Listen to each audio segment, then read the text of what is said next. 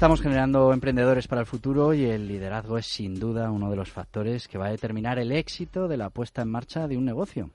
Algunas personas nacen o desarrollan muy pronto ciertas cualidades. Quizá algunos de los padres que nos están escuchando ya han observado en sus retoños ciertas actitudes y aptitudes de líder. Pero todos tenemos diferentes capacidades para ser líderes. Solo hace falta despertarlas, desarrollarlas, practicarlas y, si es posible, formarse para ello, importantísimo.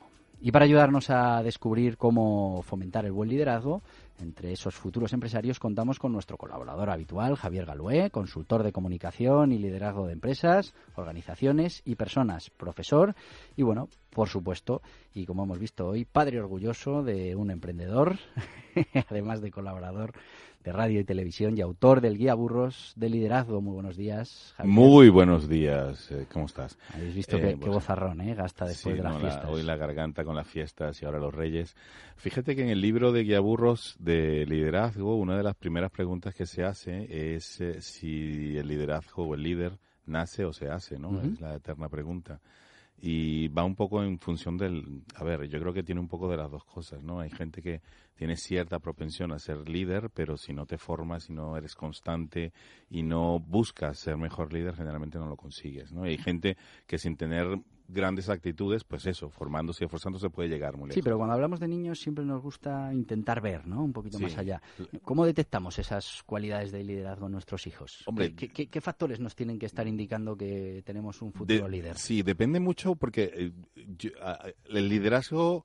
Eh, eh, yo diría que es sectorizado. Hay, Tú ves ocho niños, generalmente hay uno que inmediatamente sobresale, el que organiza, el que dice vamos a hacer esto, el que como, incluso el que manda, ¿no? Dentro, pero eso no tiene por qué ser el líder del grupo. Sencillamente es una persona. Hay gente que, es muy mandona, pero. exactamente. Y yo, mm, de verdad, el tema me, entusiasmó cuando lo hablamos para plantearlo hoy.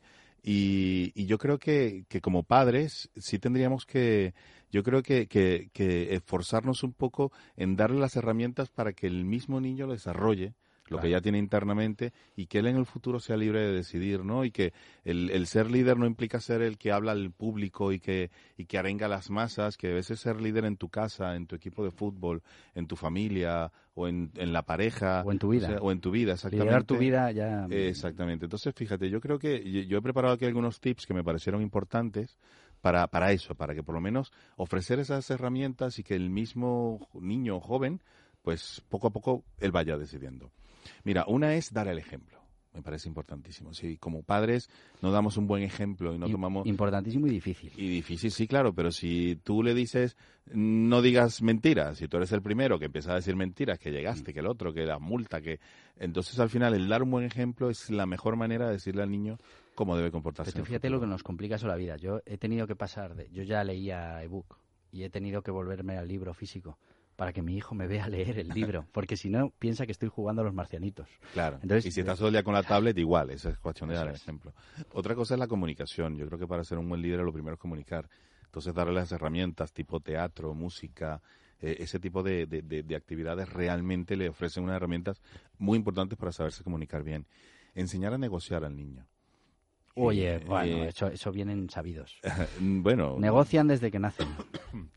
Sí, sí, eso es correcto.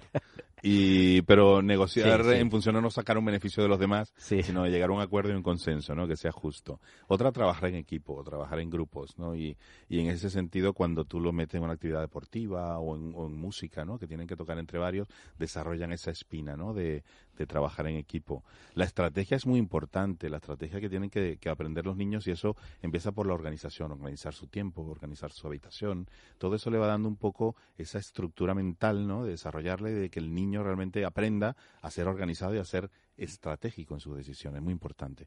Por supuesto la lectura y para eso tenemos que leer, pero que el niño tiene que leer. Y todo líder lee mucho, todo líder lee un montón.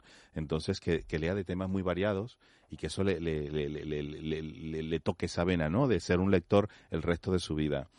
Otra, independencia.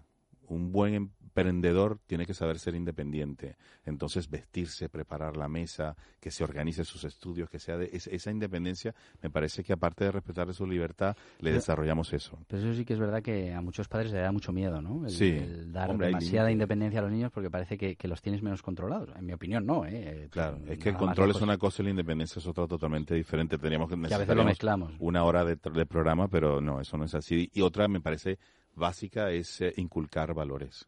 desde pequeño la solidaridad, el respeto, la justicia, la honestidad, la empatía, ¿no? Son, son principios que le van a llevar a, que el resto de su vida lo haga mm, ayudando a los demás y, y, aportando ¿no? a la sociedad, que me parece importantísimo a la hora de ser emprendedor. Eh, de todas formas, el, el, hay que pensar bien que, el, a ver, los niños no tienen que ser como, como yo ni tienen que ser como los padres.